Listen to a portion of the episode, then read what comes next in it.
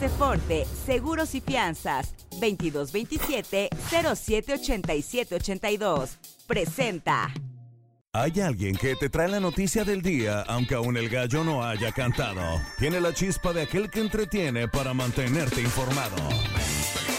Esto es El Pájaro Madrugador, con Gilberto Brenis. ¡Comenzamos! ¿Cómo les va? Vamos avanzando en la semana. Gracias por escuchar El Pájaro Madrugador. Soy Gilberto Brenis y deseo que tengas un excelente día. Hoy es jueves 4 de enero del 2024. Es el día número 4 del año. Faltan 362 para que termine este año. Recuerda que hoy en la Ciudad de México no circulan los vehículos cuyo engomado es color verde, terminación de placa 1 o 2. Esta restricción inicia a las 5 de la mañana, termina a las 10 de la noche y es válida en todas las alcaldías de la Ciudad de México y todos los municipios del Estado de México. Tómenlo en cuenta y eviten multas. Oigan, el santoral de hoy está bastante surdidito. Prisco, Hermes, Prisciliano, Ageo, Cayo, Mavilo, Eugenio, Marciano, Gémino, Quinto, Teodoto, Trifón, Aquilino, Benita, Gregorio, Rigoberto, Isabel, Ana, Baile y Seton también Genoveva Torres Morales y Ángela de Foligno. Así que, pues muchas felicidades a todos y a todas. Hoy Puebla Capital tendrá justamente una temperatura máxima de 21 grados, una mínima de 7 con cielo medio nublado. El dólar se cotiza a la compra en 16 pesos con 51 centavos, a la venta en 17 pesos con 45 centavos. El euro se cotiza a la compra en 18 pesos con 10 centavos y a la venta en 19 pesos. Un día como hoy. Hoy en México es el Día del Periodista, también es el Día Mundial del Lenguaje Braille, es Día Mundial de la Hipnosis. Está cumpliendo 64 años el cantante Michael Stipe. También en 2010 falleció el cantante Sandro. En 1965 muere el escritor T.S. Eliot. También en 1920 muere Benito Pérez Galdós. Irán Castillo cumple 47 años y la actriz Julia Ormond cumple 59. Te recomiendo Hoy se estrenan en los cines de Puebla Aguas Siniestras, Los Tres Mosqueteros, Milady, Yuma y Hagen, Princesa y Vikingo, Priscila, Dogman y No Quiero Ser Polvo. Puebla.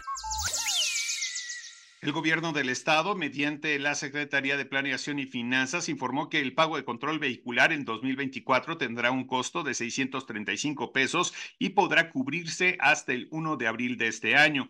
Las y los contribuyentes podrán realizar el pago en línea a través del portal puebla.gov.mx mediante tarjeta de crédito o débito, SPAY, cargo en cuenta de cheques o bien al imprimir la orden cobro con referencia para acudir a las más de 400 sucursales de las instituciones bancarias y establecimientos autorizados ubicados en el estado. El gobierno del estado, a través de la Dirección de Protección contra Riesgos Sanitarios de la Secretaría de Salud, realizó 76 visitas a establecimientos de autoayuda para personas alcohólicas y con otras adicciones, con el objetivo de garantizar adecuadas condiciones sanitarias para la operación de estos centros.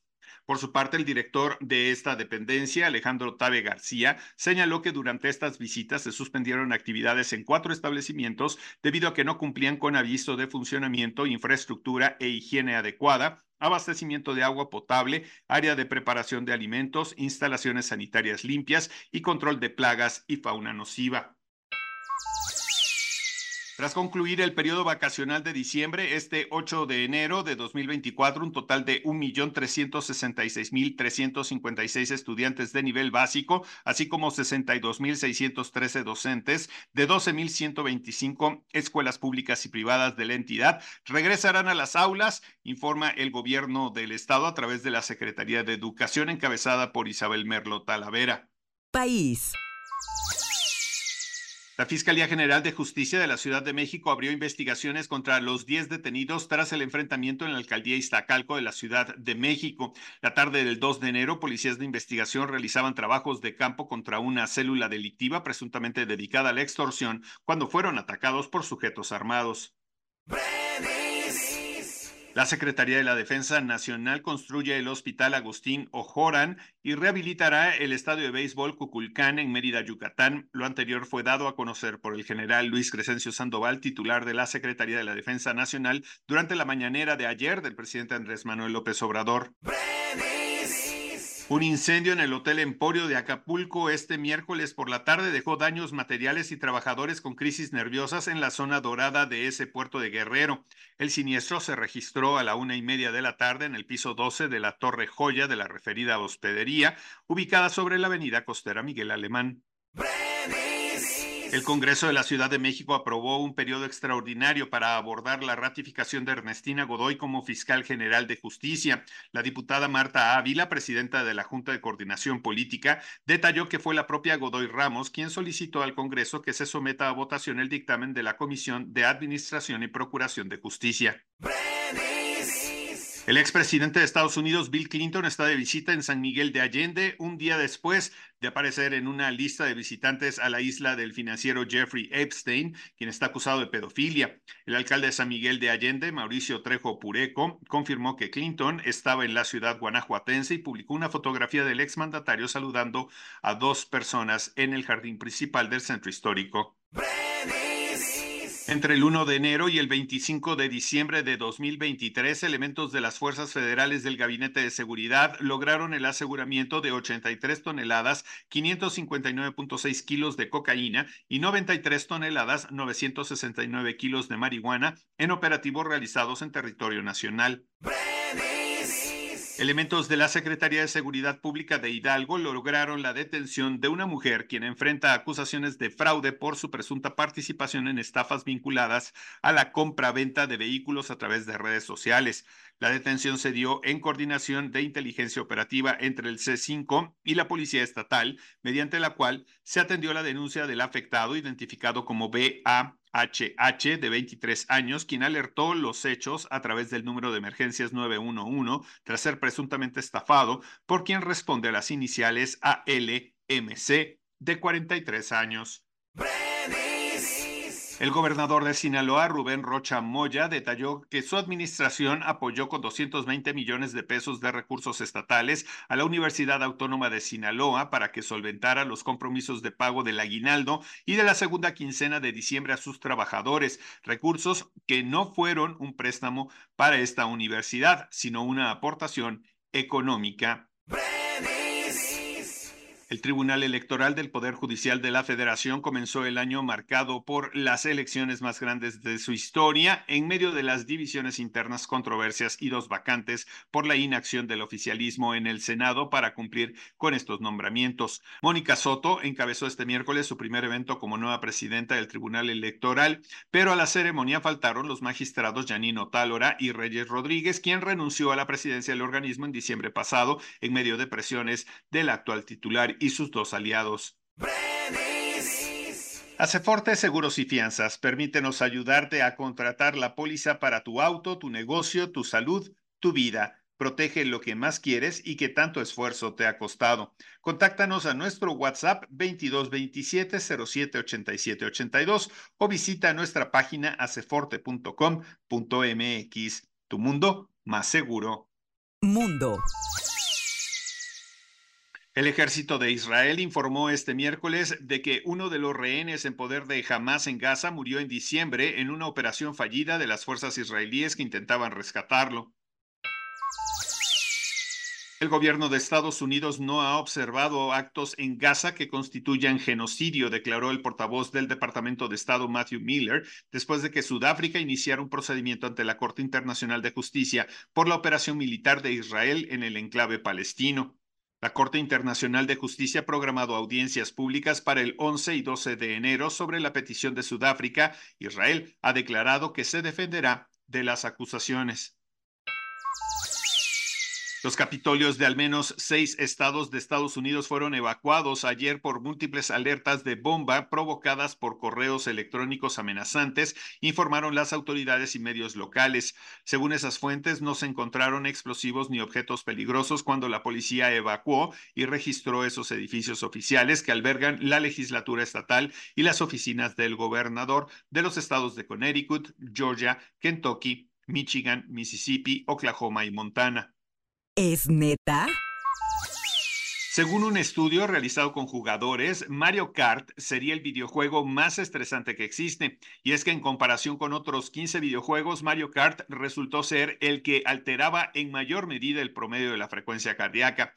En este sentido, se señaló que jugar Mario Kart provocaría el estrés constante equivalente a dar una caminata suave. Deportes.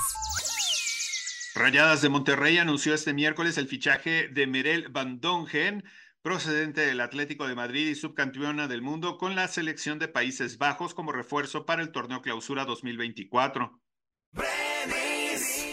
Los actuales campeones de la Liga MX, las Águilas del América, ficharon a su primer refuerzo de cara al siguiente torneo. Se trata nada más y nada menos que de Cristian Chicote Calderón. El Ministerio del Deporte de Colombia empezó muy mal el 2024, pues Panam Sports confirmó que Barranquilla perdió la sede para albergar los Juegos Panamericanos del 2027 por incumplimiento de contrato, o mejor dicho, falta de pagos.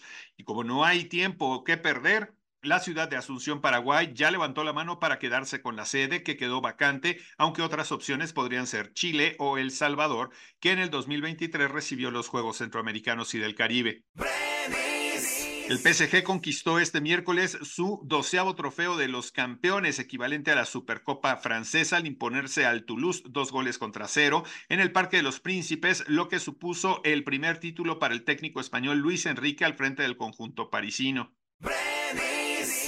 La Roma, que se impuso a la Cremonese 2-1, selló este miércoles con más apuros de los esperados su boleto a cuartos de final de la Copa de Italia, donde se medirá con la Lazio en un derby de la capital. Una oda al fútbol de ataque y al espectáculo. El Girona derrotó este miércoles 4-3 al Atlético de Madrid e igualó de nuevo con el Real Madrid al frente de la clasificación de la Liga Española, una vez alcanzado el Ecuador de la competición. Espectáculos. Emilia Clarke, quien se dio a conocer internacionalmente gracias a su personaje en Game of Thrones, fue distinguida como miembro de la Orden del Imperio Británico, el cual es un reconocimiento que la corona otorga por algún logro o servicio a la comunidad, ya sea en la ciencia, artes, servicios públicos o por un acto caritativo. Con películas como Oppenheimer y The Super Mario Bros. Movie, Universal Pictures se convirtió en el estudio más lucrativo de 2023, destronando con una diferencia de 80 millones de dólares a Disney, quien se mantenía a la cabeza desde 2015. Según un comunicado emitido por el estudio y recogido por medios especializados, Universal alcanzó aproximadamente 4.910 millones de dólares en ventas de entradas con las 24 películas que lanzó internacionalmente en 2023. Por su parte, la casa de Mickey Mouse recaudó aproximadamente 4.830 millones de dólares internacionalmente gracias a 17 películas. Si uno de tus propósitos de este 2024 es conectar más con la cultura mexicana, pues la verdad es que el próximo 5 de enero te podría interesar saber que Aaron Díaz estrenará una serie televisiva que acapará tu atención. El actor, conocido por su trayectoria en pantalla, se aventuró en este proyecto con la intención de descubrir su propio país durante la pandemia, llevando a la audiencia a un road trip lleno de sorpresas y significados profundos. Esta docuserie estará en VIX Original. Hasta hace unas semanas, Andrea Torre mantuvo en secreto que había sido diagnosticada con cáncer de seno. Cuando eso ocurrió, se sometió a un duro tratamiento que incluyó 18 quimioterapias, una operación, 16 radioterapias y 12 inmunoterapias, todo al mismo tiempo que grababa una familia de 10. Durante esa etapa, la actriz tuvo que estar tomando quimioterapias mientras acudía al foro para las grabaciones de la serie. Selena Gómez confesó que lanzará un álbum más antes de retirarse por completo de la música y es que lo que desea ahora es enfocarse más en su carrera como actriz. Britney Spears ya está trabajando en su tan esperado décimo álbum de estudio. La cantante eligió a Charlie XCX y Julia Michaels para escribir las canciones de su primer álbum en casi una década, luego de haber sido liberada de la abusiva tutela en la que estuvo sometida durante 13 años. Es así como llegamos al final de esta emisión. Muchísimas gracias por su atención. Recuerden que pueden encontrarme en redes sociales como arroba Gilberto Brenis en todos lados. Ahí síganme, no sean así. Se los agradeceré muchísimo y gracias por compartir este, este podcast. Gracias por escucharlo. Gracias sobre todo por todos sus comentarios que siempre recibimos con todo cariño. De verdad lo valoramos muchísimo y gracias por ayudarnos a hacerlo crecer. Que estén muy bien. Excelente jueves. Nos escuchamos mañana.